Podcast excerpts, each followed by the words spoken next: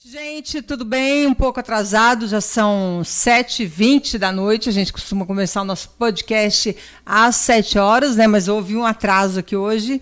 Tá punk a internet aqui colaborando, como sempre. E hoje, nosso primeiro podcast do ano de 2022. O doutor Ari Dornelles não está presente porque ele está doente de gripe ou de dengue, não se sabe ainda. Tomara a Deus que seja só uma gripe, né? E hoje nós vamos receber aqui no primeiro podcast do ano para falar de um assunto aí que está né, no, no, olho do furacão aí desde sempre, mas nunca esteve tão no olho do furacão é, como depois de 2020, pós-pandemia e pandemia e agora nova pandemia, enfim, tá tudo pandemiazado aí o negócio. Conversar com o médico também, diretor do Hospital Municipal aqui de Confresa, doutor Erlon Leal. Muito obrigada por tirar esse tempo, vir aqui conversar com a gente, porque eu acho que a saúde, ela realmente é uma questão que hoje ela está sendo falada mundialmente, né, doutor Heron? Não, é, sempre foi falada, né? Mas depois dessa pandemia aí, com certeza é outra saúde que a gente tem, né? Boa noite, Camila. Boa noite, ouvintes do podcast, do Agência da Notícia. É um prazer estar aqui com vocês participar dessa, dessa fala, que é uma fala saudável e de cunho de importância para a sociedade. Então, a saúde é, vem se tornando aí um assunto muito comentado depois de, dessa pandemia, né, Camila? Sempre. E no nosso município não é diferente. Né? A gente está tá passando, atravessando, igual no mundo, essa grande dificuldade, que já estão dois anos de pandemia atravessando, e mais esse ano que está começando aí bem pesado. Você assumiu o hospital lá quando, Irlon? Eu assumi o hospital em junho de 2021. Junho desse, Isso. no meio do ano passado, né? Exatamente, né? E Confresa está, digamos assim, numa situação bastante complicada ali, né? Porque tá também a reforma do hospital. Até a gente, quando a gente começou a fazer o podcast, um dos primeiros convidados foi o secretário de saúde, o, o Elton. o Elton. É isso, que é um nome parecido com o teu, inclusive, né? E ele disse que provavelmente o hospital já teria, já estaria funcionando normalmente depois de um mês e já se passou um tempão e não está ainda funcionando. Então, assim, é uma situação que agrava muito a questão que você está atendendo ali e acontecendo uma reforma tudo ao mesmo tempo, né? É, sim, a gente conseguiu se adaptar à reforma, né? Até porque será uma reforma muito importante para a unidade. A unidade está ficando uma unidade muito boa de trabalhar. É, as adaptações novas, as alas novas, a gente já está conseguindo entrar de passo a passo para essas alas que estão fazendo. E agora está faltando o bloco do outro lado, que era o bloco de pronto-socorro e ambulatórios. Mas é, eu creio que não vai muito tempo, já está na fase de acabamento. Uhum. Mas essas empreiteiras sempre têm um, um perde-se um pouco do prazo de entrega. Mas tem quanto tempo ali, Erlon, de reforma aquele hospital? Já tem um. Não sei bem que eu cheguei lá em junho. Não posso falar precisamente, mas eu cheguei e já estava andando a reforma. Mas já passa mais de um ano que está reformando um ano, aquilo ali, né? Na verdade, foi uma reforma com ampliação, né? Por isso que. E, e, e não teve como tirar o hospital de lá para fazer isso. Então foi um pouco mais trabalhoso fazer esse, essa obra lá, assim. Agora, muita gente tem questionado também os atendimentos lá no, no hospital, inclusive a Secretaria Municipal esses dias emitiu nota, né, dizendo que os atendimentos estavam demorando em torno de pelo menos quatro horas para os pacientes serem atendidos. Né. A gente acabou recebendo algumas denúncias de que os pacientes não estavam sendo atendidos pela, pela equipe lá do hospital. Até te falei né, que a mulher falou que teve um parto lá na frente enfim, como é que está sendo lidar nessa situação com o hospital e, ao mesmo tempo, atendendo a população de um modo geral, mas com surto de gripe, covid, dengue, é, tudo junto? Não está fácil. O que está acontecendo? Só aclarando em relação ao parto, é, a pessoa já chegou com um feto já expulso. Já chegou no hospital procurando atendimento, mas o neném já tinha. A mãe já tinha dado a luz ao neném. Uhum. O que aconteceu foi só o, o corte do cordão umbilical, levar o neném para dentro e a mãe para fazer a expulsão da placenta, né? É, já aconteceu outras vezes também, várias pessoas perdem tempo, quando é fé, expulsa o feto bem rápido. É, em relação aos atendimentos, Camila, é um pouco complicado porque aumentou bastante a demanda, né? uhum. né? A gente tinha uma demanda X e essa demanda agora ultrapassou 3, 4, 5 vezes a mais. Você ter uma ideia, nós estamos na média semanal, esse de domingo a domingo a gente faz uma média, entre 350 a 400 pacientes por dia que passam lá. É, estamos com uma demanda hoje de três médicos durante o dia em atendimento. Um médico fica no pronto-socorro e com sala vermelha ali na frente, atendendo as demandas. Passam-se o paciente por uma triagem rigorosa, que essa triagem tem três pessoas fazendo essa triagem, que é o que chegou ali na frente, fez ficha, sintoma gripal, ele vai para a ala Covid. Criamos uma ala Covid dentro do hospital, em que tem dois médicos atendendo só síndrome gripal e internações, medicações e exames são todos realizados nessa ala Covid. Uhum. E os pacientes com sintomas de dengue e outras patologias assim, é, eles são atendidos ali na área da frente, que é no pronto-socorro. Então deu uma diferenciada. Só que estamos operando com a nossa capacidade máxima. Que é a nossa capacidade máxima? É, por isso que foi emitida essa nota em relação à demora do prazo de atendimento. Uhum. Porque chega-se, o, o, protocolo de Manchester, que é realizado sobre é, é, a classificação de risco de atendimento. E nesse protocolo é respeitado. Então, se chega um paciente para mostrar ali um resultado de exame e chega um paciente com uma febre, o paciente da febre vai ser atendido primeiro. E nesse meio, esse surto, o que tem chegado é febre, febre, febre, febre, febre. Então, todos esses pacientes vão ser passados primeiro na frente.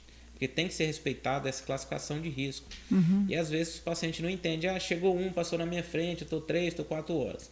Por isso foi emitida aquela nota, para tentar é, explicar, explicar pra... um pouco que ia demorar até quatro horas de ser atendido. Realmente estava demorando mesmo, mas eram esses casos assim. Uhum. Os casos de urgência, de, de febre, conforme essa classificação de risco, são sendo atendidos imediatamente. E como que está hoje lá do, no movimento? O movimento continua alta, operação alta. Eu tenho aqui, eu trouxe para você, é, a gente pegou uma, uma listagem tirada no nosso sistema, que, que o hospital está totalmente informatizado. É, todas as consultas, todos os procedimentos que são feitos, são feitos via sistema. E nesse sistema a gente conseguiu extrair algum dado, que eu vou te falar para você aqui, que foi passado entre o dia é, 7 do 12 a 7 do 1 agora de janeiro de 2022, uhum. certo? Para vocês terem uma ideia, é um número é, que a população deveria saber. O trabalho que a gente está fazendo ali está sendo árduo. Uhum. Né? Foram passados o total geral de 12.111 pessoas atendidas lá. Em um mês, mais um ou mês. menos. Mais de 12. Quantas pessoas? 12.111 pessoas foram passadas em um mês no nosso hospital. Uhum. Então, se for tirar uma média, dá aproximadamente 400 e pouca, quase 500 pessoas por dia, que foi esse que eu te passei, que está na média mesmo. E foram feitos mais de 20.553 atendimentos e procedimentos no hospital nesse período de 30 dias. Entre realização de exames, consulta médicas, cirurgias e outros. Uhum. Então nós estamos com um número altíssimo para uma cidade de, de um porte de 40, 50 mil habitantes igual a Confresa. Né? Só que o nosso problema também, Camila, não é só a nossa população. É isso que eu ia que falar. É, eu sou cansado de, de, de, de as pessoas. Estamos adotando praticamente Espigão do Leste como filho mesmo. Hum. Todo mundo do Hospital do Leste vem para Confresa para tratar. O cara sai de Canabrava, ele não passa no hospital, ele vem direto, ele quer atendimento aqui. De Porto Alegre, ele quer. De, de, de, de Nova Floresta, de todos esses. Santa Cruz do Xingu. Santa Cruz, essas micros regiões que tem aqui pequenas dos, dos distritos, eles não vão para o município de origem para depois vir, eles já vêm direto. E uhum. a gente uhum. acaba abraçando e as despesas ficam para a gente. Por isso que nosso número tem aumentado. Além de ter aumentado o surto dessa doença, do gripe, que agora você não sabe se você está com gripe, se está com dengue, se está com covid, os sintomas uhum. são bem parecidos. Todos parecidos. Todos parecidos. É, o número aumentou demais. E por isso, é, sobrecarregou o nosso sistema, sobrecarregou os nossos profissionais. Os nossos PSFs estão todos atendendo com capacidade máxima, né? todos lotados. A média era de 12 a 15 atendimentos por período, agora está 20 a 25 atendimentos por período, cada PSF. Uhum. Então tá o máximo. E o pronto-socorro está assim, até duas, três da manhã está lotado. Todos os dias. Todos os dias. É, eu fui lá esses dias agora, né, para que o pessoal falando isso aí, aí eu tive lá realmente vi que estava bem é bem lotado lá na frente, né? As pessoas lá esperando realmente. Então não está uma situação fácil para quem precisa, mas eu acredito que também não está fácil para quem trabalha dentro do hospital, porque é, saúde é saúde, né? Tudo é urgência, porque a pessoa não vai para o hospital para se divertir, né? Ela vai porque ela está precisando. Então é um sofrimento, acho que tanto para a equipe que trabalha no hospital, como para quem precisa né, do atendimento. Exatamente. É, a gente, nós temos lá bastantes profissionais baixados né, da, do trabalho, porque estão adquiriram Covid, essa gripe, evolução com pneumonia. Então estamos com uma deficiência grande de profissional, é, profissional médico que se contaminou e teve que afastar, profissional de enfermagem com a baixa muito grande, com Covid, é, com essa gripe, pneumonia. Então, assim, as pessoas também estão adoecendo dentro do hospital. Uhum. Pela sobrecarga de trabalho, que a gente está todo mundo lá de mão dada. Inclusive, eu quero agradecer a equipe do hospital, parabenizar pela força, pela dedicação, pela compaixão que eles têm com as pessoas ali dentro. Não tem sido fácil largar as suas casas, o seio da família, às vezes até um filho doente, uma mãe doente, mas está ali dentro todos os dias. Uhum. É, não tem sido fácil. E também não tem sido fácil para a população que está enfrentando um, uma pandemia pelo terceiro ano, né, Camila, consecutivo. É, são terceiro ano e todo, todo ano aparece uma coisa nova. Uma coisa nova. Agora apareceu, apareceu esse vírus e esse vírus, junto com o Covid, surgiu uma nova doença, que é o florona, que está vindo aí é, com força, né? que é o H3N2, junto com o Covid, o SARS-CoV-2, que surgiu essa doença chamada florona. São Paulo e Rio de Janeiro já está vindo com força. Eu creio que na nossa região também já tem florona. Por quê? Uhum. A dificuldade nossa seria de dar o diagnóstico, que a gente ainda não tem esse, esses kits de exames para dar esse diagnóstico. Mas... E como é que vocês estão buscando informação? Vocês são aqui do interior, né? mais Sim. distante de capitais e tudo. Como é que vocês estão fazendo para se alimentar de informação, de, de enfim, né, para buscar, buscar, conhecimento mesmo sobre. Então, existem vários canais. É, hoje tem o Ministério da Saúde que emite nota para ser técnicos praticamente semanais. E tem outros canais médicos mesmo, Associação Médica Brasileira emite, tem vários hospitais de referência em São Paulo que emite cursos, notas, pareceres. Então, assim, são é, em relação ao mundo inteiro, o médico hoje ele é muito bem servido de, de nota técnica, de, de, de tem vários sites especializados. Uhum. Então, assim, você consegue buscar muita informação é, e ter acesso a essas informações praticamente em tempo real do que está acontecendo. Porque além do médico estar tá tendo que atender hoje, ele está tendo que, que, aprender também muito rápido, né? Aprender Porque rápido. foi uma doença totalmente nova, um vírus que todo mundo admitiu que não, até hoje se debate muito, né, sobre o tratamento. É. Muitos acham que é, politizaram demais, né, a questão do tratamento e, enfim, cada um segue uma linha e tá tudo indo, porque os médicos também estão trabalhando um pouco no, que no escuro, né, com essa, com essa doença. É, assim, no início, no início da pandemia, ficou meio que todo mundo sem uma cartilha, né? Uhum. Porque assim, você, você estuda a medicina como se fosse um outro curso, você, você tem lá um, o que você está estudando, né? Uhum. Então, a, o Covid chegou e era algo que você não viu na universidade. Você Sim. não estudou Covid na universidade. Uhum.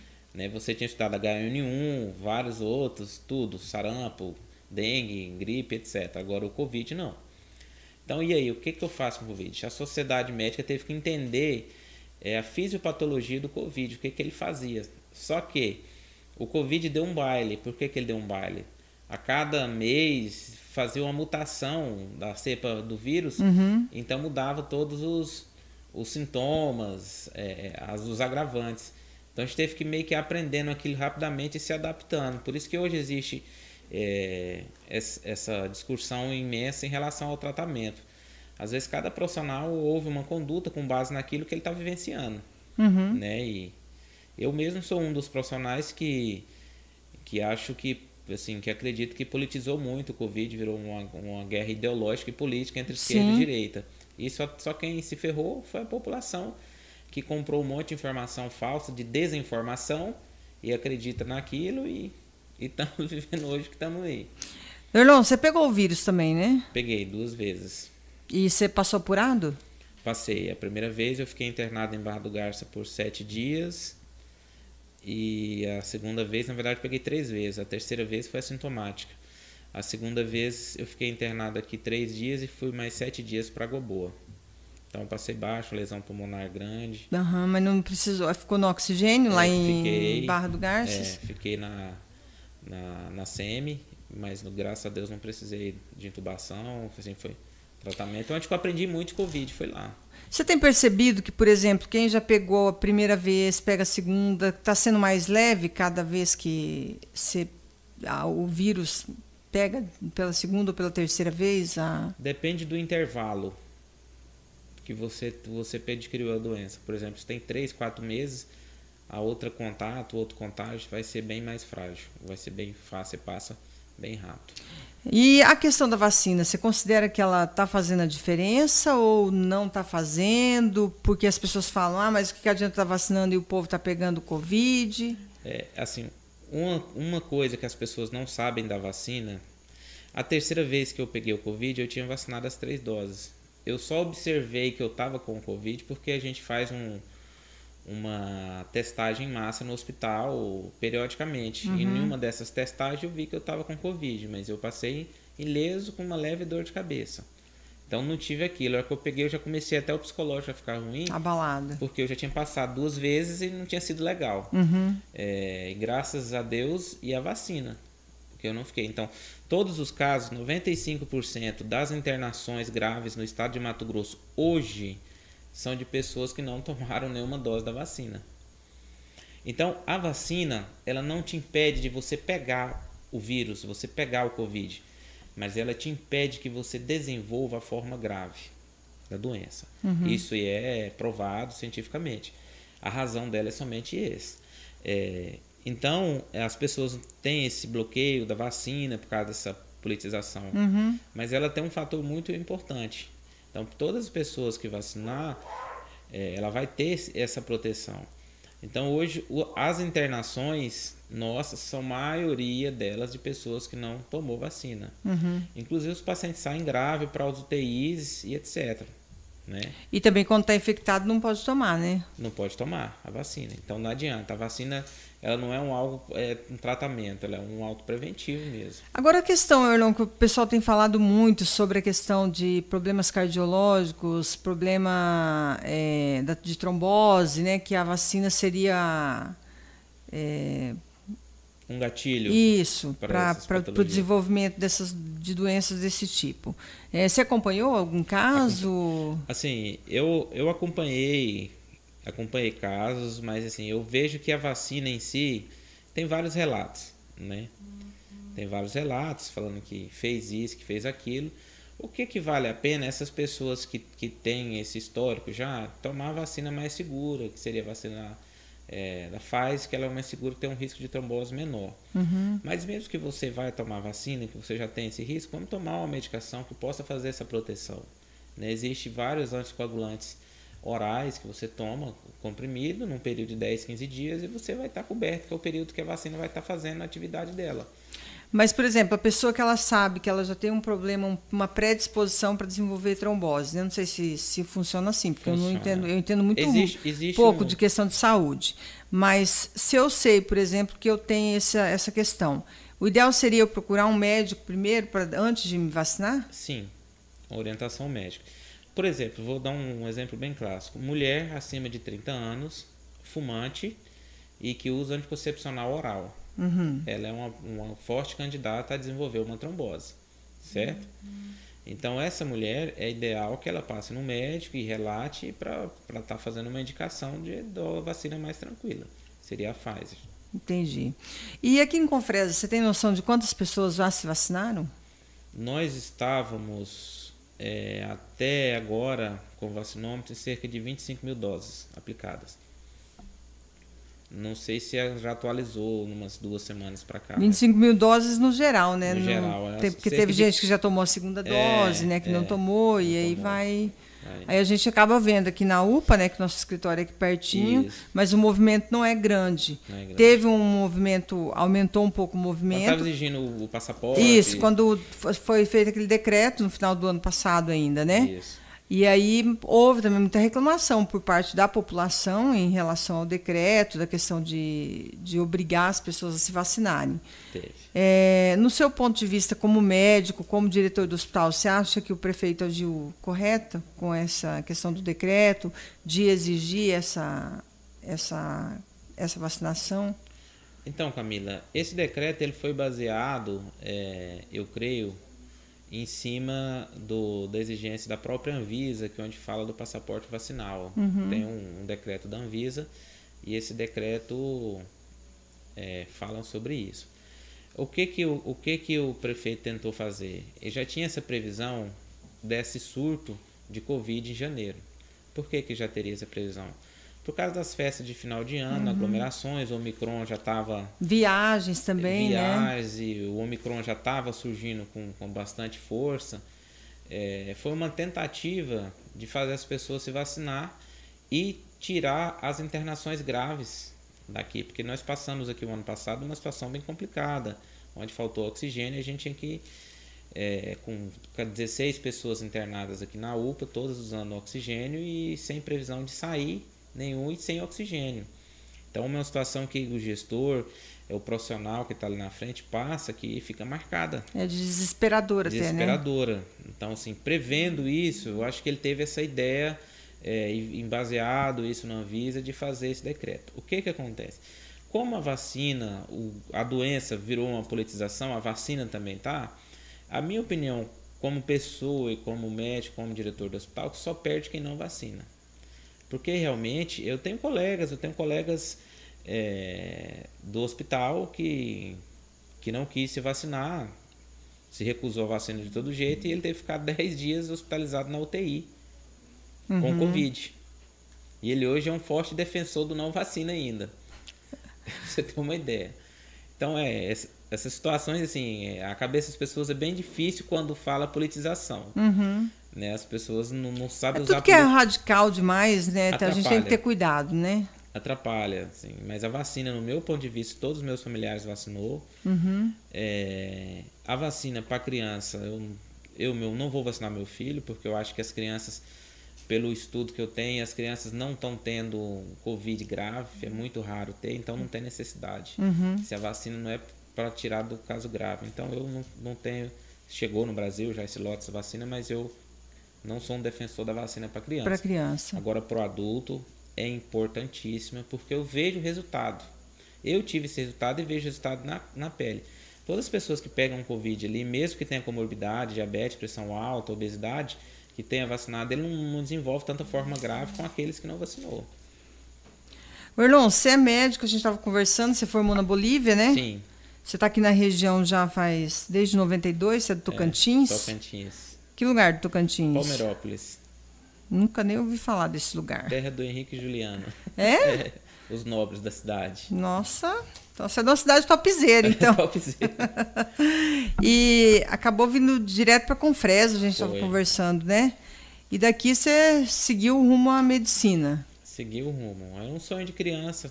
Eu sempre, nas minhas provas, eu gosto de comentar isso. Eu tenho muito orgulho é, da minha poeira, da minha lama. Uhum. E nas minhas escolas, os meus professores são todos daqui, claro. E eu sempre colocava nas provas Doutor Erlon Leal. Assim, isso na quinta série, quarta. Uhum. E aí hoje eu consigo colocar no meu nome, né, no meu carimbo. Que legal. Você já tinha então mentalizado já o que, que você queria para. Mentalidade. Era duas profissões que eu tinha mentalidade. Era aviação e medicina e aviação, mas o grande sonho mesmo era medicina. Eu sabia que com a medicina eu podia entrar na aviação. Hoje eu estou estudando aí para fazer brevet e tal. Uhum. Mas sempre foi, desde criança, um sonho realizado, é, dado por Deus mesmo. Assim, que eu, família bem humilde, fiquei órfão de pai muito cedo. E mãe professora também, as condições financeiras pequenas. Mas Deus abriu essa porta na Bolívia. Uhum. É, eu fui, abracei. Tem vários profissionais aqui muito bons, gabaritados, que formaram lá. Uhum. E a gente está aí, né? Que bom, né? Já tem o quê? Seis anos, mais ou Seis menos? Anos Seis anos de formação, né? E aí, quando você voltou, você começou a atuar onde aqui? Com Fresa. Com Fresa é, mesmo? Com Fresa. Fez todo o processo que tinha que ser feito e é, quando você sai da Bolívia, você tem que fazer aqui no Brasil o concurso, Revalida, é. é, o revalida, é, É. tipo um vestibular, como É, eles pedem na OAB, exato, essa exato, coisa Mais toda. ou menos equivalente. E é muito difícil para. Muito difícil.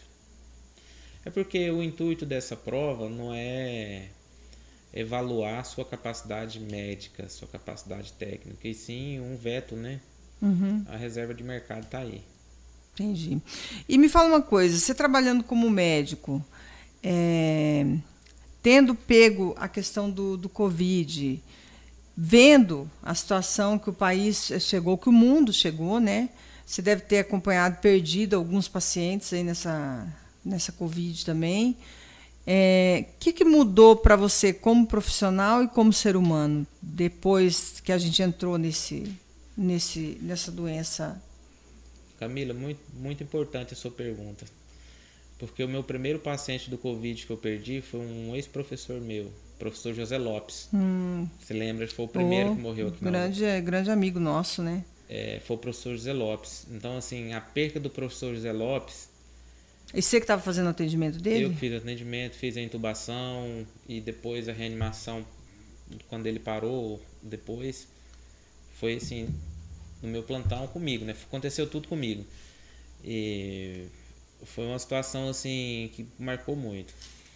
Como, como, como profissional, a Covid me fez, assim, buscar mais informação. É, assim, o tempo inteiro, eu todo dia eu tô lendo alguma coisa, seja no celular, algo novo que sempre sai, você tá lendo um artigo ali, rapidinho você olha. Não é o mesmo que uma pessoa leiga, que não é da, da área, lê, que você tem que tentar entender aquilo, que o médico olha e já vê, ah, não é aqui, você já Uhum. consegue fazer um estudo bem mais rápido. Matheus. E,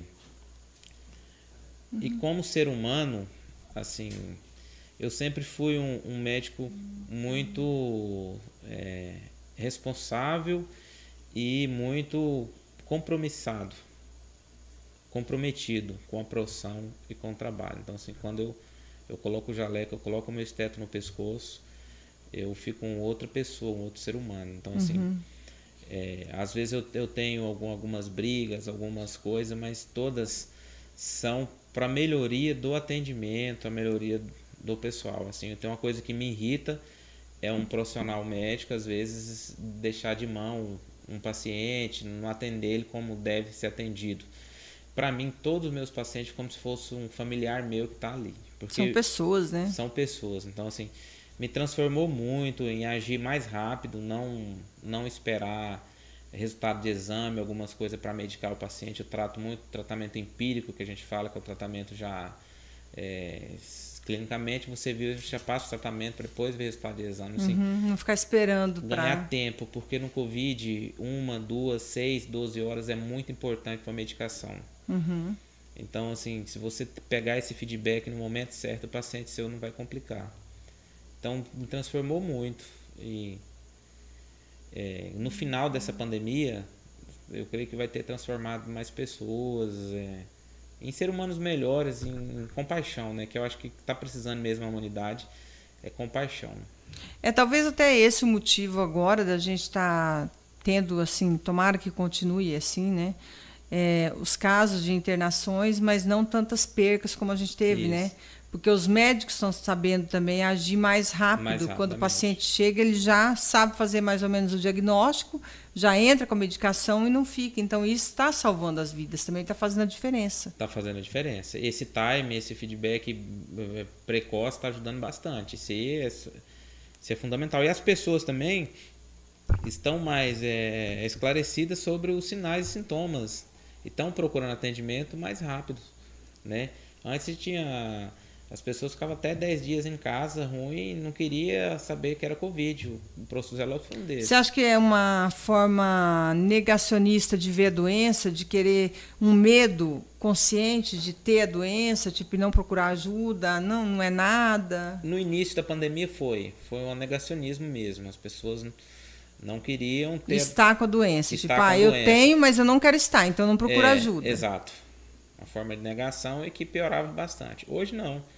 Como já virou um, algo praticamente comum, é, e esse comum as pessoas sentiam que ah, eu tô com Covid, vou procurar logo. Então é no Você máximo segundo, que- terceiro dia as pessoas já estão procurando. Você acha que essa questão, por exemplo, da doença, né? É importante que a pessoa aceite, até quando isso porque esses dias eu estava conversando com a médica, até falando da questão de, de uma, um diagnóstico, né? E a médica falou que era muito perigoso a questão da pessoa se negar que ela tenha uma, uma doença, né? um diagnóstico tal. É, mas até que ponto a pessoa aceitar o diagnóstico?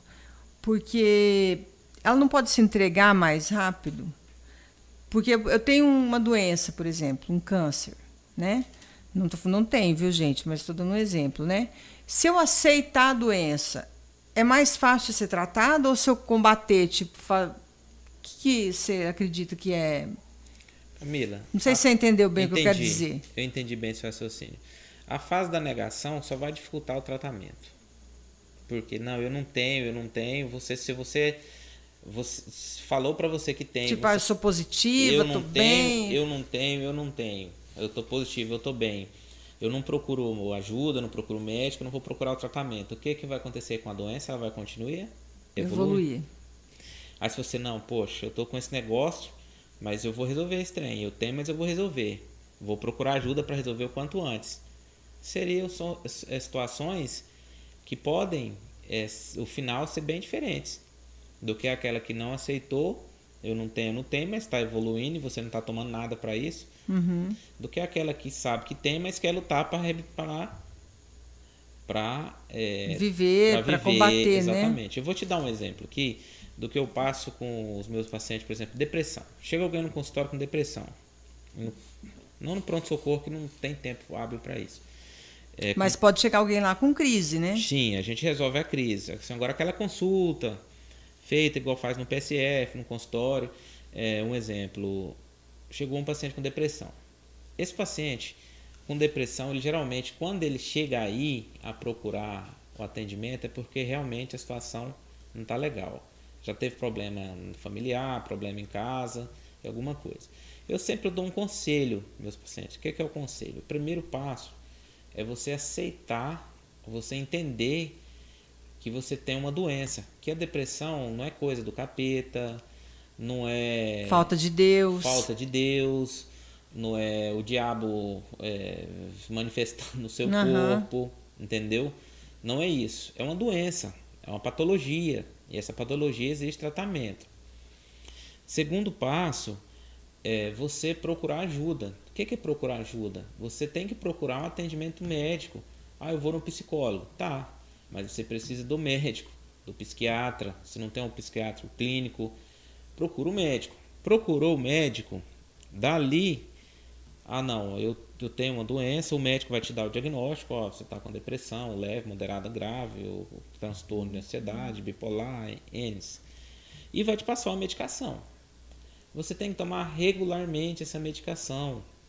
E você não pode tirar essa medicação quando você sentir melhora. Por quê? Não, eu estou ótimo. Todos os pacientes com depressão cometem esse erro. Porque você vai sentir melhor. Sentir melhor, você acha que você está curado. Você uhum. tira a medicação, puf, volta de novo às crises. Quarto passo, você tem que procurar a família. Não importa, mas a família. Ela, o aconchego, né? O aconchego é importante para esse tratamento.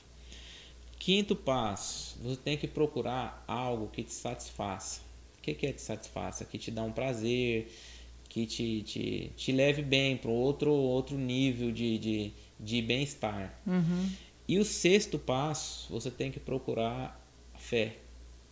Se você acredita no candomblé, na onde você acreditar, mas você tem que ter fé em Deus, se não é em Deus, em quem você acredita, você tem que pegar. Uhum, no então, Buda, em, né? Eles, não importa, você tem que pegar. Esses seis passos é a cura da depressão. Eu, eu, eu o conselho que eu dou para meus pacientes.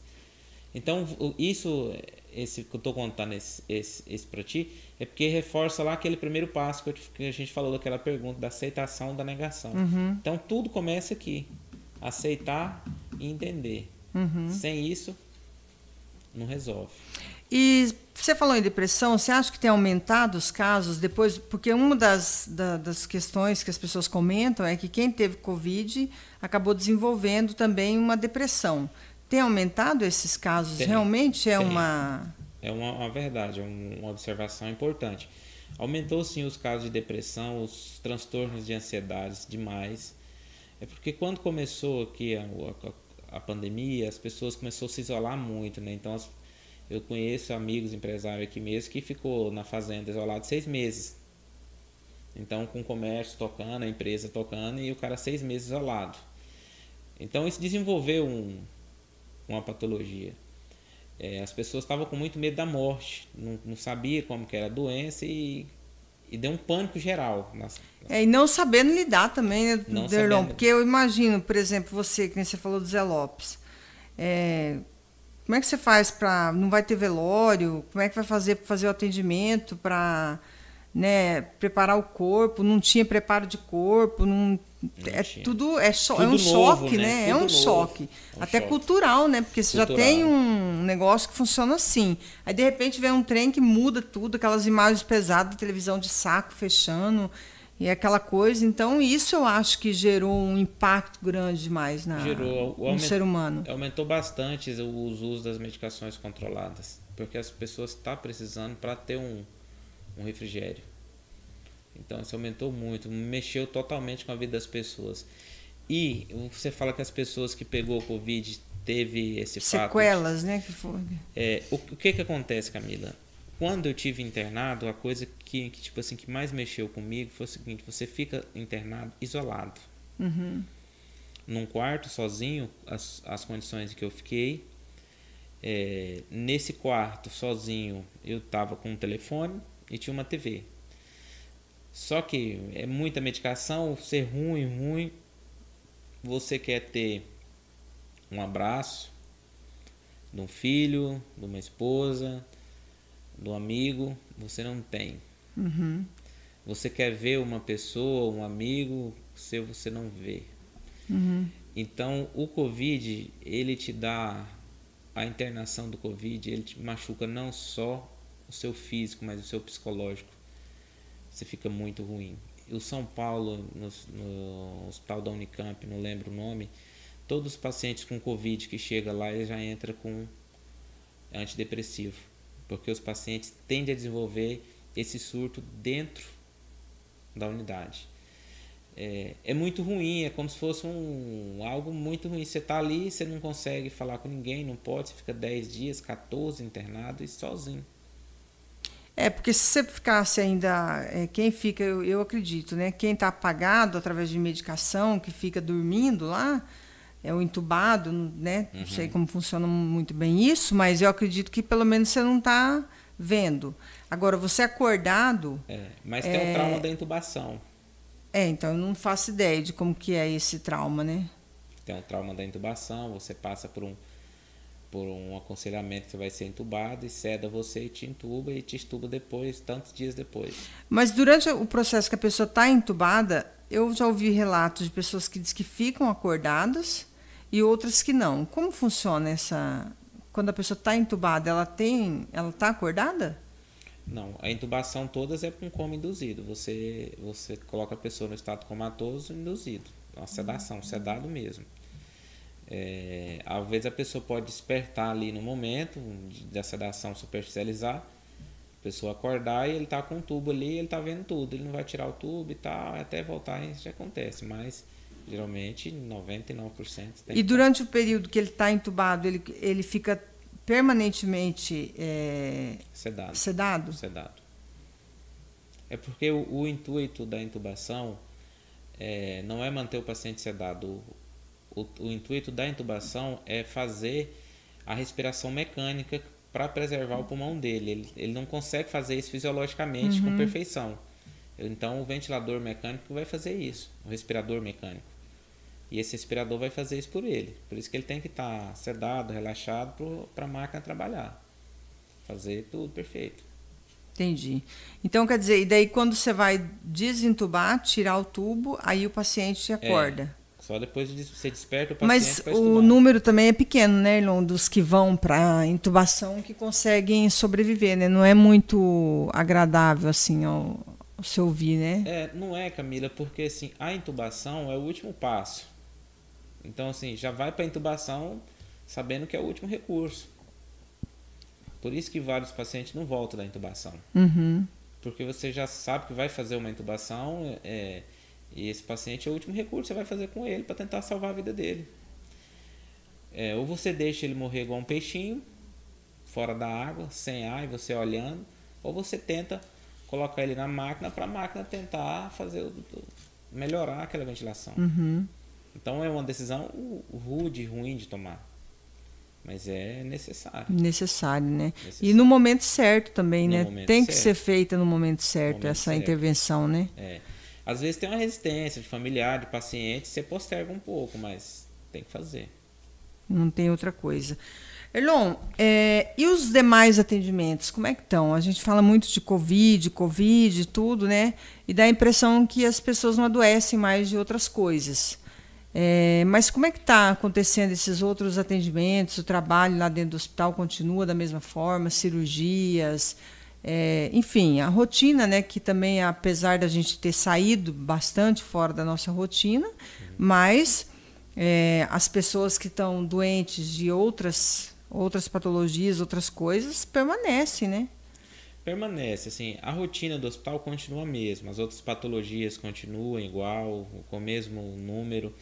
É, pra você ter uma ideia, hoje nós estamos com a nossa obstetrícia, o centro obstétrico totalmente lotado de, de puérperas, partos, enfim. É, continua, as cirurgias eletivas continua todo vapor, tudo igual. Uhum. É, tudo continua. O que aconteceu agora foi esse surto extra, que é essa quantidade de doenças, é, síndromes gripais, dengue, que surgiu agora, assim, de extra, digamos assim, foi algo extra, mas Eu vi até na- nas farmácias, parece que estava tendo dificuldade de arrumar antigripal. Uhum. antigripal, antibióticos estavam em dificuldade. Os laboratórios não estão conseguindo produzir a quantidade que está sendo usada. Então não é uma coisa daqui, né? É uma coisa Não. meio que na nível É, nacional, na- nacional, mesmo. Tá nacional. tudo. Tá tudo. Os insumos hospitalares também a gente está com dificuldade, é, porque as empresas não estão conseguindo entregar, suprir a demanda. Por quê? Porque então está todo mundo no país pedindo a mesma coisa. Uhum. Tá todo mundo pedindo É, foi igual no começo da pandemia, começo né? da pandemia. Que ninguém tinha máscara, É. não tinha álcool em gel, não É. tinha. Agora, agora os EPIs estão tranquilos. Agora o, que- o que está demanda agora, que aumentou um pouco agora, foi a parte da hidratação, porque entrou o dengue. Então o dengue tem que hidratar bem o seu paciente. E essa gripe também ela dá uma melhorada, o H3N2, com uma hidratação forte. Então você chega o paciente muito ruimzinho, você tem que hidratar esse paciente. Então está usando muito equipo, é, material de, de, de hidratação, soro, e às vezes vai faltar um pouco. Entendi. Já está faltando. E você sabe mais ou menos quantidade já de casos de dengue aqui? Não, de caso de dengue eu tô por fora, mas até do- uma semana atrás, a cada oito pessoas que passavam comigo lá no pronto, na frente, quatro ou cinco era dengue positivo. Pra você ter uma ideia do número. Um número alto, então. eu hein? tava ó, na clínica médica que eu sou responsável, é média de 10 a 12 pacientes internos por dia, que estão internados lá, que fica a rotatividade, dando Uhum. alta, 14, 15. Paciente da De. Covid tem quantos lá, Erlon, internado? Covid hoje está com cinco internados. Aqui em É, Confresa. aqui em Confresa. Cinco pessoas. Cinco pessoas. pacientes. Você acha que foi uma. Um, digamos assim, uma. O Rony deveria ter segurado um pouco mais a questão de, da UPA aqui ter funcionado mais para atender esse centro de pessoas com gripes e também do Covid? Ou você acha que não Camila, faz diferença? Não faz diferença. É, não faz diferença. Hoje eu entendo que está melhor lá do que aqui. Por quê? É, ele conseguiu. é, primeiro que ele não ia ter fundos para tocar esses dois serviços. Ia entrar em colapso. A saúde Questão financeira. financeira. Uhum. E segundo, é, ele consegue, ele está dentro da mesma unidade, é melhor para insumos, é, equipe, é bem mais fácil. Então assim, e apesar que está separado, tá bonitinho agora. Até convido você para a gente ir lá para te mostrar o tanto que tá. Eu tive lá quando o governador veio Uhum. para fazer a escolha, né, se ia fazer Uhum. o hospital regional aqui ou Porto Alegre. Aí a gente andou lá por dentro, realmente estava tudo é, muito bem, bem feito, elaborado já, né? Uhum. Aí depois eu não fui mais, não, não vi mais como é que tá. Mas a questão que o povo cobra muito é porque, como eles não estão vendo, não sei quantos por cento do hospital vocês estão aproveitando dessa dessa reforma já, se já estão aproveitando, Tá, sim, né? tá já estão usando. Tá. Tem ali aquela- aqueles leitos que foram abertos que vai ser pra, destinado para UTI. Exato. Outra questão que eu não sei se está no seu alcance, mas ah, vem muita gente questionar, a gente vê muito nas redes sociais o povo falando que o Rony perdeu as UTIs porque elas seriam abertas só na época do Covid, por conta da questão do Covid, né? E que agora não vai ser aberto mais. Você acha que corre esse risco? Não, as UTIs é, as UTIs é real, é, real, é uma realidade. É, o que aconteceu com a UTI é o seguinte, a UTI era o governador que ia tocar a UTI, igual acontece em Água Boa, é, Querência. É uma UTI assim que o governador passa X para essa UTI funcionar. Uhum. É, Água Boa não dá conta de tocar uma UTI se não for com esse repasse. Com Fresa não é diferente. Então, como deu uma maneirada no Covid, o governador deu uma segurada. Mas agora as, as UTIs já estão em 80%. Isso que eu ia falar, porque, porque Querência está lotado já, lotado, né? É. Acho que Água Boa também. eu acabei de também. ver aqui também que acho que Barra do Garça está com 90% ou 70%, é, não sei. O geral no estado está com 85%, 80%, 85% de ocupação. Então, é, isso aí não vai aguentar muito, vai ter que abrir a nossa. Entendi. Porque já está tudo pronto. A parte estrutural. E daí abrindo não fecha mais, né? Não fecha mais. A parte estrutural, a parte de, de contratação da empresa, a legalização, tudo já está tudo pronto. Só falta só então tá faltando o governo mesmo. Só o governador mesmo. Eu acho que ele não vai se eximir agora nessa, nessa onda do Covid. Como é que tá você politicamente, Erlon? Você gosta de política, né? É, é, a gente até caminhou junto aí, junto no, com o Gaspar, né? Fizemos umas, umas andanças aí lá em Novo Santo Antônio, você trabalhou lá, né? Trabalhei lá também. Tem amigos. Um abraço e Ontem até, anteontem, eu gravei um vídeo falando da 158 e aí o Humberto Bozaipo entrou de surpresa na live e tal, a gente conversou um pouco. Aí falei que foi legal, né? Porque a é. gente trabalhou na campanha Sim. em prol do, do Gaspar e ele, inclusive, falou na live que o Gaspar foi uma pena, porque ele perdeu para ele mesmo e tal, ficou naquela. E realmente foi uma pena, não pelo, pelo Gaspar, mas pela região do Araguaia, é, né? Região, região. Porque foi a, a, gente passou ali, né? É pertinho mesmo para entrar.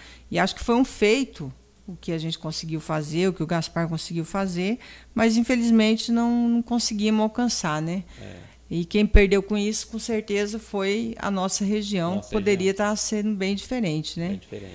Você tem esperanças políticas ainda? Ou como é que está aí, aí o, o, emocional, a estrutura?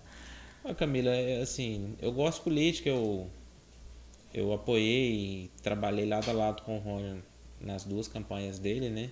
Assim, a gente tem uma amizade pessoal forte. Uhum. E profissional, né? Ele é médico, né? Assim, ele foi uma das pessoas que me incentivou a ir para Bolívia na época, vai, vai e tal. E deu certo, né? E assim, esperança política, eu não posso falar para você que eu não tenho. Eu tenho uma paixão. É, eu gosto da política, mas eu não sou iludido né? Não sou iludido. É, tenho a minha expressão política, a meu, meu, minhas pessoas do meu rodeio, né? Uhum. E eu tenho sim esperança de ver uma confresa é uma confresa melhor, acho que todo mundo tem esse sonho de ver uma confresa melhor, mas assim, expectativas de campanha eu não tenho não.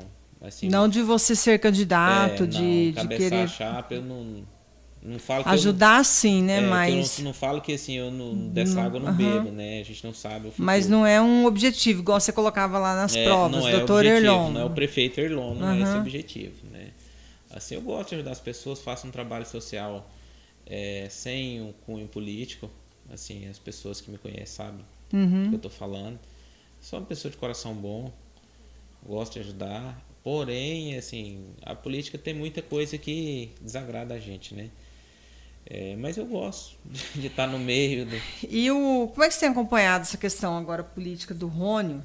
As pessoas estão criticando bastante, falando da, que ele está fazendo uma má gestão.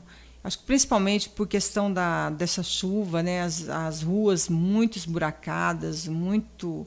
Tá tudo muito assim feio, né? Porque é. é muita chuva. Então você entra até dentro de casa, até na nossa casa. A gente olha para a parede, está feio, porque está mofando, está tá esquisito o negócio, né? Esses dias a gente estava andando aqui, eu e o Tiago, aí nós falamos ainda, nós parece que a gente não está morando numa cidade, a gente está morando num distrito lá, tipo. É, como é que é o nome da cidade lá do Pará, meu Deus do céu? Sonho, Castelo dos Sonhos. Castelo dos Sonhos Falei, é, parece que nós estamos lá em Castelo dos Sonhos, no Paraguai, uma coisa esquisita, distante, assim, né? é. Porque está muito, parece que fora da, da ordem, sabe? Aí a gente passou no hospital, foi bem nesse dia, né? Aí aquela quantidade de gente para ser atendida, aquela chuva caindo, sabe? Uma visão é, assim. Um cenário. Um cenário, guerra, né? isso, é um cenário mais ou menos de guerra. Então o Rony está assim passando acho, por um momento de que ele está sendo muito muito criticado, né? Principalmente nas redes sociais, né? É, assim, Camila, eu entendo as pessoas pela crítica, é, mas eu tenho o meu posicionamento e o meu entendimento. Né? Não é porque eu sou amigo, trabalho com ele, que eu vou aqui defendê-lo. Não é isso. É o que, que acontece. A chuva, ela veio e veio assim forte. Forte, tá? A quantidade de milímetros chovido está superior à média há muito tempo, uhum. né? Você com o repórter agro aí tá vendo que tá acompanha isso diariamente. É, é óbvio que com essa chuva é, tá tudo encharcado aqui em Confresa. Então você vai dentro da própria casa, você falou, tá tudo encharcado, tá tudo fora do normal a quantidade de chuva. Não tem como você colocar uma máquina na rua que você vai fazer só piseiro. Tentou colocar em algumas ruas, ficou pior, porque virou uma lama, a chuva veio, lavou a lama e acabou é, a terra. Então, agora nesse momento, as pessoas vão criticar mesmo. Mas não é uma, como se diz, uma culpa é, totalmente do Dr. Rônio, do prefeito Rônio. Uhum. É, a chuva, é o tempo. Então, assim, eu, eu creio que com assim que acabar essas chuvas, vai, a cidade vai estar arrumada de novo, novamente. Né? Só que as pessoas não entendem esse momento. E é muito mais fácil, mais cômodo você falar você falar mal, você apontar dedos, colocar a culpa em alguém, do que você entender realmente o que está acontecendo. É, eu não entendo que ele está fazendo uma má gestão. O Rony está fazendo sim uma boa gestão. A parte do Rony, que até favorece um pouco para as pessoas criticar bastante ele, é a parte política. O Rony não é um político, que as pessoas estavam acostumadas aqui com o Iron, que andava para todo lado, batia nas costas de todo mundo, com o Gaspar, que é um puta de um político que até hoje onde vê as pessoas é, é cumprimentando, é uma multidão junto com ele até hoje. Uhum. O Mauro Sérgio, que é um político também, e entrou o Rony, não. O Rony não é assim. Por quê? Mas o que, Porque acho, entende... o que eu acho é que o Rony era, quando ele era médico. Sim, mas o que que ele, ele era assim? Mas Né? o que, que que o Rony entende hoje? Que se ele parar para politicar, ele não consegue gerir. Ele fala isso. Então, ó, mesmo com essa amizade que a gente tem, é, esse, esse, relacionamento político, a gente passa três, quatro meses sem se falar. Por quê? Eu, vou, eu, não, eu sei das ocupações dele e ele sabe das minhas. Então a gente não, tem aquela. ficar coladinho, entendeu? Chegou, Uhum. beleza, como é que tá? Vamos conversar, preciso de alguma coisa, eu tô aqui. É assim que faz. É, isso, isso atrapalha ele. E se ele sabe que isso atrapalha, mas fala, bicho, eu sei que isso me atrapalha, o povo tá falando, mas se eu não correr atrás, eu não vou. O Rony vai dar uma grande guinada nos asfaltos agora, tá? Com emplacou uns convênios muito altos. E esses convênios vai mudar a cidade, tanto asfalto. Então, isso ele vai conseguir entregar a cidade é, mais bonita, com mais asfalto, e vai melhorar essa, essa, esse cenário dele. Uhum. Eu acho que sim, essa é a grande a cartada dele. Conseguiu trazer o hospital regional para cá, foi uma força política, com apoio baiano e muita gente junto em cima. Uhum. É, e o hospital veio para cá. É, então, assim, ele não está sendo um má gestor, não. Se você for pegar e pontuar as coisas, então está acontecendo. Só que, assim, a gente tem aquela, aquela visão imediatista, né? De quer ver as coisas transformadas no momento. É porque, na verdade, aqui no Araguaia parece que as coisas são diferenciadas. Eu acho que essa região é uma região judiada. É porque Nós- tem muito a se fazer, Camila. Muito então, a se nada fazer. que você faz... Só que é, você também, ao mesmo tempo, você vê, por exemplo, Primavera do Leste, a gente estava comentando quando você chegou, é, o Luciano Davan teve lá essa semana, vai inaugurar a loja lá até maio. E aí o prefeito falou assim, que a cidade deve crescer em dois anos, aumentar o número de habitantes em 15 mil. Você fala, nossa, mas poxa, Primavera eu morei lá, trabalhei lá, né? Então você, você tem uma perspectiva. Agora aqui, por mais que a gente vê que as coisas estão acontecendo, a gente tem um problema seríssimo. Primeiro que essa questão da 158 ali. Entendeu? Que é desanimador. Para mim é desanimador aquilo. É, e por que, que é desanimador para mim? Porque eu não estou conseguindo enxergar uma forma de solução desse problema, porque parece que é um problema que ele é jogado de um lado para o outro, de um lado para o outro, uma hora é dinheiro, outra hora é licença, se não é licença é dinheiro, e as coisas não saem né, do papel. Então, eu acho que o, a vertente dos nossos municípios aqui passa pela questão da 158. Passa, concordo com você. Os nossos municípios são muito esquecidos para cá, por causa da nossa quantidade de votos. Então, eu tô aqui de 92, cheguei aqui criança, então sempre foi assim. As pessoas, os, os candidatos chegavam aqui de 4 em 4 anos, fazia festa, um show no meio da cidade, matava duas vacas e levava o voto todo mundo. Era assim que a política era assim, você sabe que era Aham. assim. É, hoje não tem mais o show nem as vacas, mas eles continuam vindo aqui dando as migalhas e levando os votos. É, o que faz, que nós falamos agora há pouco, a, a, a perca de, de representantes. O Araguaia tinha tudo para ter um Gaspar federal e um deputado estadual. Uhum. Farinhou, não teve. Então a gente deveria ter votado. O Gas teve a votação expressiva, foi uma campanha feita muito rápida. É, mas o Araguaia que perdeu, o Gaspar perdeu a eleição, perdeu. Nós perdemos, perdemos. Mas a nossa região perdeu muito mais do que a gente. Porque que Primavera sempre é melhor, Sinop é sempre melhor, Rondonópolis é sempre melhor. A vida inteira eles têm representantes, representantes fortes lá dentro. Né? E, isso eu acho que também, além de ter representantes, tem uma população também mais unida, mais lideranças. Aqui eu sinto que as pessoas não querem se envolver nas questões. Não é, Camila, porque aqui existe um, um, é um rateio político na cidade. E assim, eu, eu, o que eu observo, quem não está no poder não quer que dê certo. Você já prestou atenção? Uhum. Se você não está no poder, aqui não tem essa, ah, dia 5 de outubro acabou as eleições, todo mundo junto. Não, aqui não. Aí que começa a briga. Eu não estou no poder, eu não quero que dê certo. Parece que estão torcendo para as coisas darem Uhum, para errado. dar errado. É, e é, não, não cresce. É muito, é mu- muito simples. O crescimento é lento. Né? É, um exemplo de, de, de. Pra você ter uma ideia, o presidente do, da Câmara dos Deputados é o. Da, O do PSD lá não, né? da Câmara dos Deputados lá de, de Brasília, o. É o Cacheta? Lira, é o Lira. Lira. O Lira. O outro, eu tô, tô É. confundindo com o Senado. O, o, lá o Alcolumbre, É isso. Senado, o Arthur Lira. Ó, pra você ter uma ideia o que, que é força política. O pai, o, o pai dele, é, do Arthur Lira, é prefeito na cidade X, lá em Alagoas.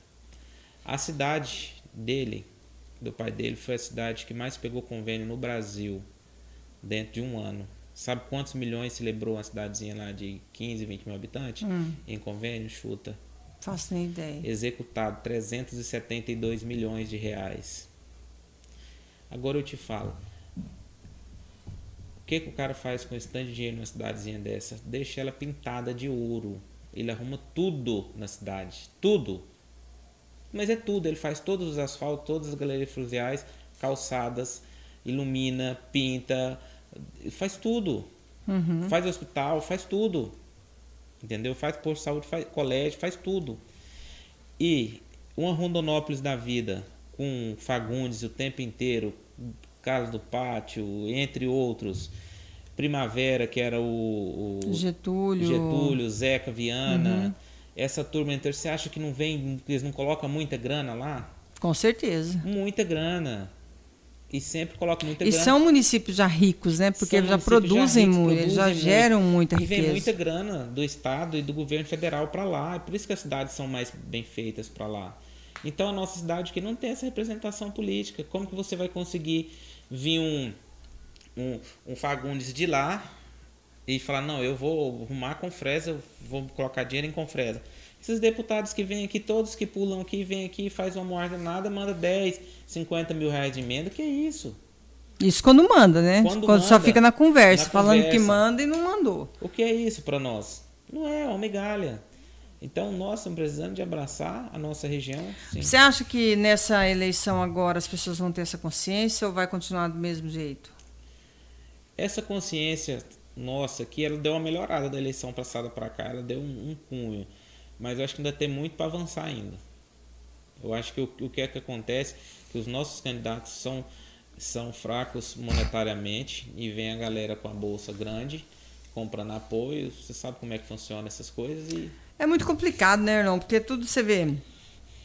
A maioria dos prefeitos mesmo da região já tem os, os, os candidatos aí também que eles vão apoiar. Porque, apoiar. querendo ou não, Os caras são de fora, mas é os que dão uma pré Tá dando a mão assistência. Exato. Então não tem como virar as costas, Não né? tem como virar as costas. E aí chega na época da eleição, ao invés de se unir em prol de um nome, aí fica nessa discussão que você está falando, de questão de grupos, e acaba que se perde pelo meio, né? Não tem uma, um foco, tipo, de unir e falar, não, vamos por esse caminho aqui. Vai alguns por aqui, mas os outros vão por lá também. E eu não sei se nós vamos conseguir, por exemplo, fazer um federal aqui. Acho, eu acho que vai ser pesado para fazer. Eu acho que não tem um nome hoje aqui, assim, que, que tem chance de, de federal e, assim, um nome... Tem que ser um cara político, né? Articulador. Quem é esse nome hoje? É, vamos ver o que, que vai acontecer, né? Elon, e me conta uma coisa. Nesse período já que você tá, você mora aqui em Confresa, hoje já é diretor de um hospital, né, municipal. é, você passou também por um período meio complicado aí, esses é, tempos atrás, né? Envolveu em polêmicas e tudo. Como é que você passou isso, essas questões aí? É, Camila, é uma situação... é, eu sabia que você ia falar nesse assunto. É Não, situa- se você sentisse à vontade É, também para falar, é, né? É uma situação que você não tem como fugir, né? É uma situação ruim, assim, eu acho que ninguém sai de casa tentando provocar um acidente. Fala, Uhum. não, hoje eu vou provocar um acidente, né? Mas aconteceu, é, eu passei um momento ruim, assim, é, psicológico muito ruim, porque não é, até teve algumas situações, até tentativas de contra mim mesmo, porque eu não, não queria acreditar naquilo, foi um choque muito grande, né? Uhum. Fui crucificado, né? As pessoas todas apontavam o Julgamento, né? dedo, julgamento, todas apontavam o dedo. É, quem não apontava o dedo falava na rede social, fui agredido na rede social para todo lado. E mas assim, eu tive muito apoio da família, né, da minha esposa e passei, né? Passou. Então assim, eu acho que a única, os únicos que têm o direito de, de fazer algum julgamento é a justiça, né? Uhum. Se eu for, se eu errei, eu vou pagar por esse erro e quero pagar por ele perante a justiça, Uhum. né? Mas as pessoas assim, elas é igual estamos falando agora da- das críticas. Então Uhum. tudo é um, é um tá, tá criticando o hospital, tá criticando as ruas que tá molhada, tá criticando não sei o quê. Então tudo é um momento. As pessoas Sim.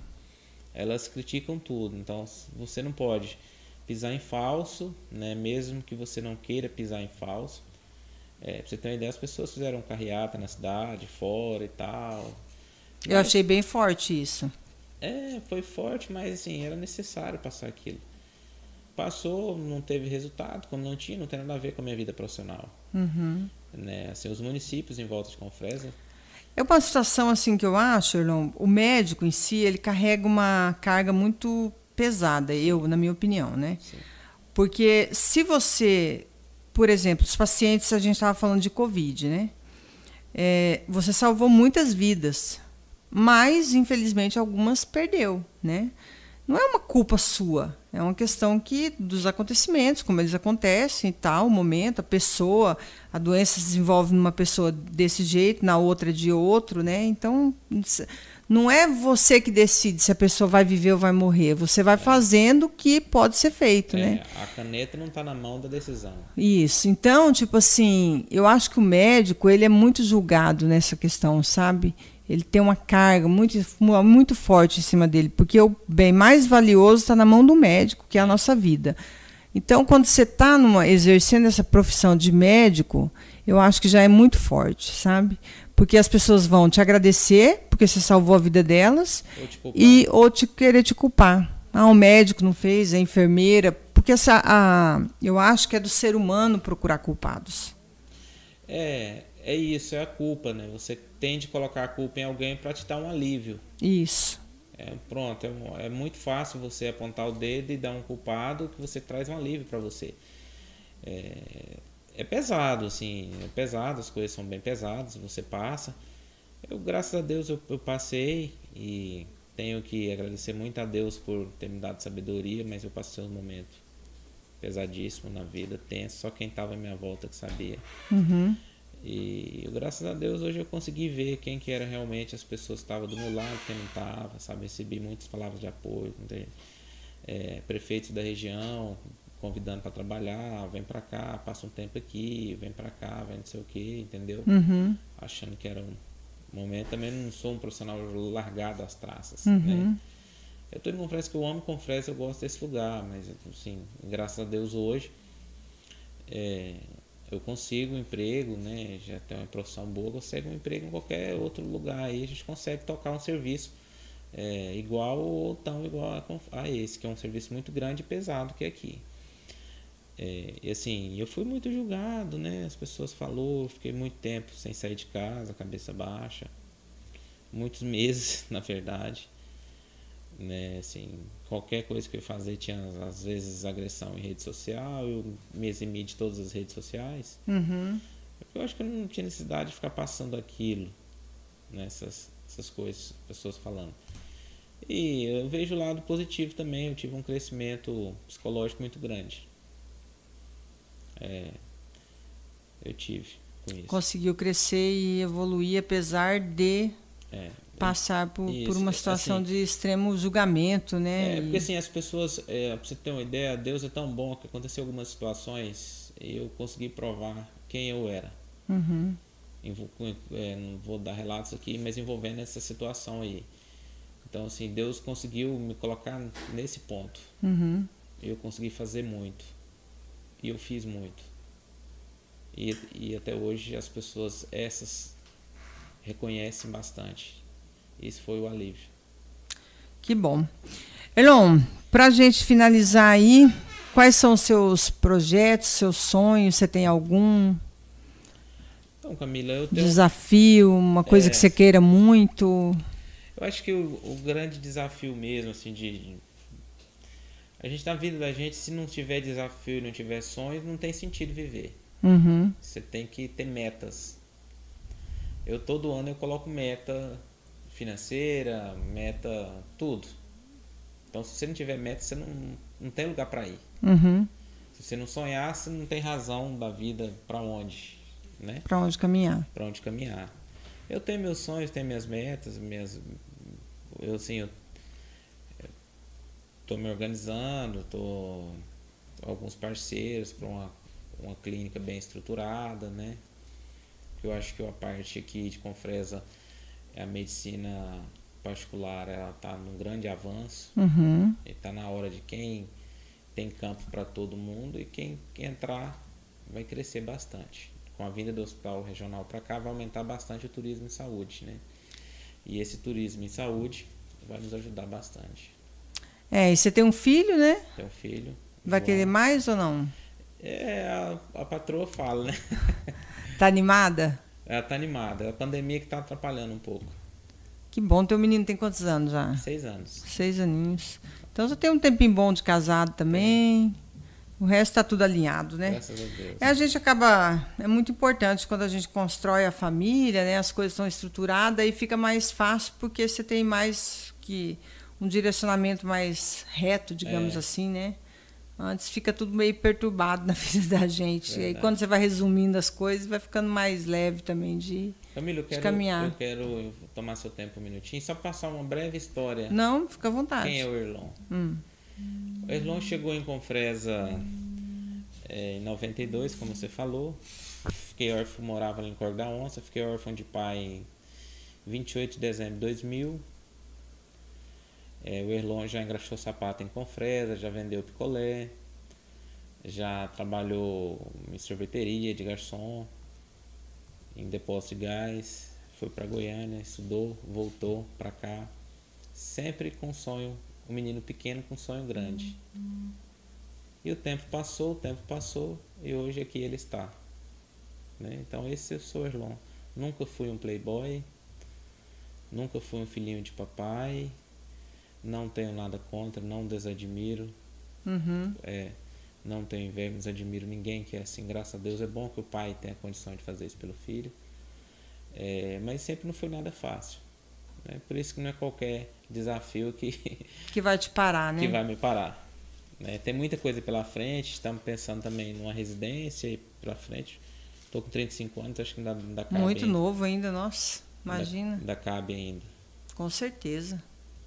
Não, e está construindo, né? Isso que é o importante da vida, né? A pessoa não parar, né? Não, É. não pode querer parar também. Tem que sempre estar evoluindo e crescendo e a vida, eu acho que os desafios é isso, né? A vida nossa é viver, né? Viver os desafios. Não tem como a gente fugir.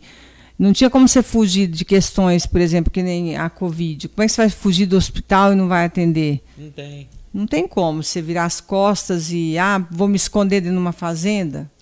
Não tem como. Tem que ir pra cima. Você tem que, né? Você fez tudo isso para chegar nessa hora aqui nessa tá, hora. Exatamente. e tá fazendo o que você tá fazendo.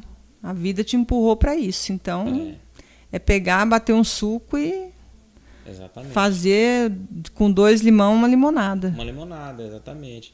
Eu acho que cada situação que passa, que você passa na vida, você é uma pessoa bem vencedora também, muito inteligente, admiro muito você. Você é uma. Obrigado. Você sabe, assim, a sua cabeça é uma pessoa incrível.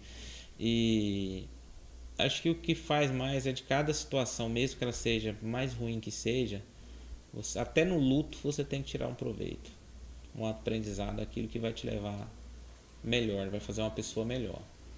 Eu sempre tenho tirado isso. Até na morte do meu pai eu tirei algo positivo disso. E seu pai morreu do que? Acidente. Acidente? Teve um traumatismo craniano. Então foi uma morte, uma ruptura. É, a gente costuma dizer, né? Os acidentes, essas mortes assim, tipo Brusca, Covid, né? né? É, É. uma coisa mais. É por isso que assusta um pouco, né? Porque quando é uma doença, uma coisa, você já está mais. psicológico está mais Tá que trabalhado, pode né? acontecer e tal, né? Agora uma coisa assim, A idade, né? idade muito brusca, né? Muito rápido. Mas valeu, doutor Erlon, então, né? Até que enfim conseguiu o DR aí no, no, no nome.